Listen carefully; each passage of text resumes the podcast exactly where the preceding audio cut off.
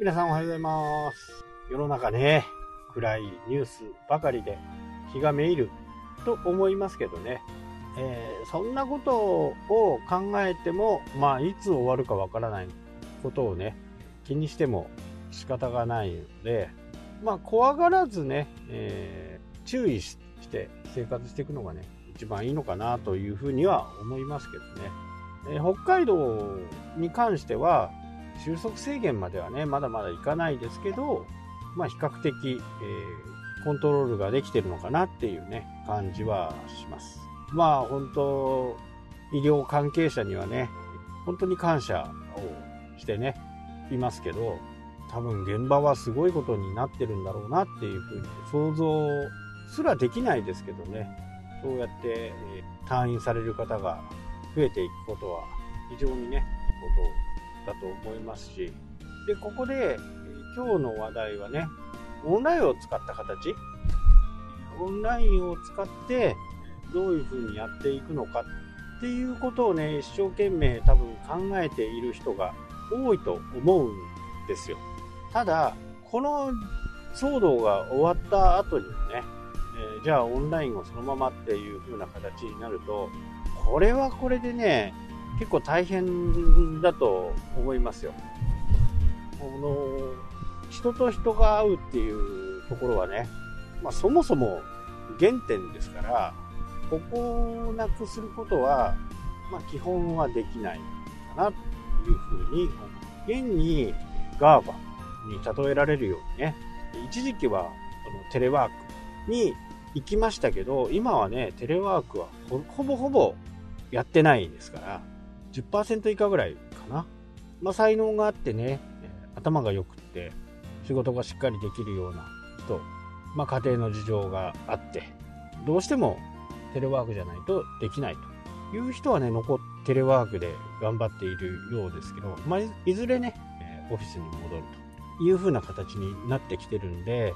まあ、この一連の騒動で、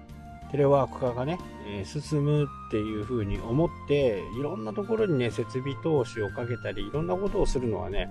結構危険だという風にね、えー思います。だから、終わった後のことをね、えーしっかり考えて、じゃあ人はね、どういう風な形になるのか。これ100年に1回のね、えー出来事なんで、まあ、次の100年の時にはね、まあ私も生きてませんし、ここの経験はね、次に生かすためには、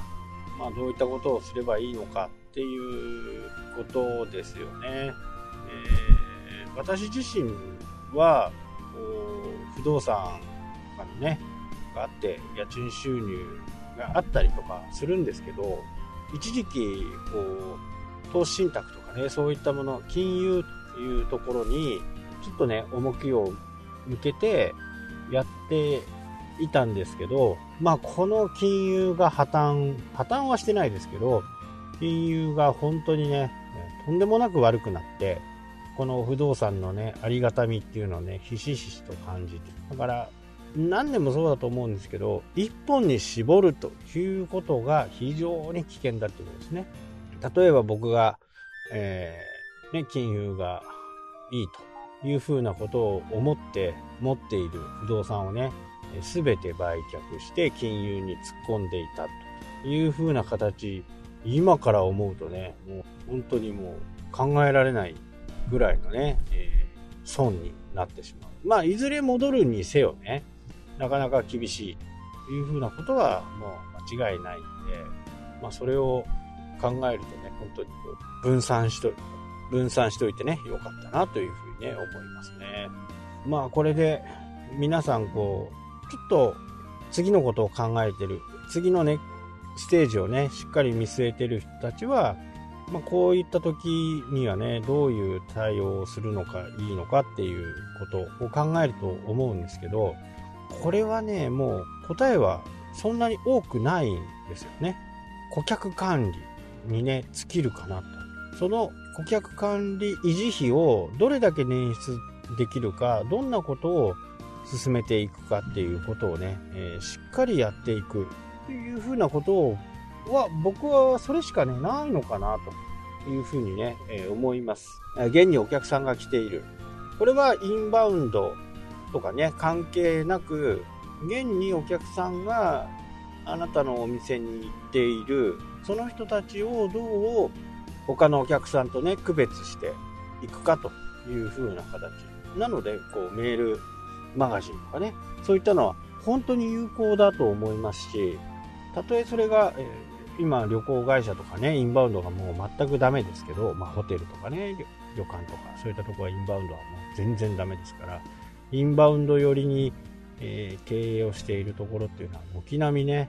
状況的には最悪の状況になっているということなんで、顧客のね、えー、顧客維持コストっていうのをどう考えられるかというね、ここを考えると、考えて実行するっていうところはね、非常にこう、お店にとってもね、そういう名簿管理みたいなところをしてくれるところは重宝されるかなというふうにね、思う。ここにね、ちょっと一つヒントがあって、まあ、これをうまく活用できないかなっていうふうなことは、え私自身ね、ちょっと考えて今、最中です。と言ってもね、基本的にはメルマガをね、どう増やしていくのかっていうことと、店舗の人からするとね、iPad を使ったりして、そこで、えお客さんの顧客情報とかね、そういったものを入力してもらって、それがデータ化される。まあ、至って簡単なんですけど、メルマガのね、悪い点っていうのは、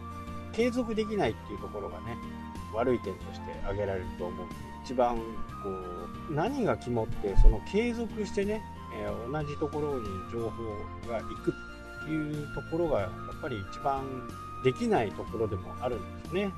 なので本当にね、こう、メルマガ、古典的なインターネットのツールであるけど、古典的だからこそね、使えるツールね、私は思っている。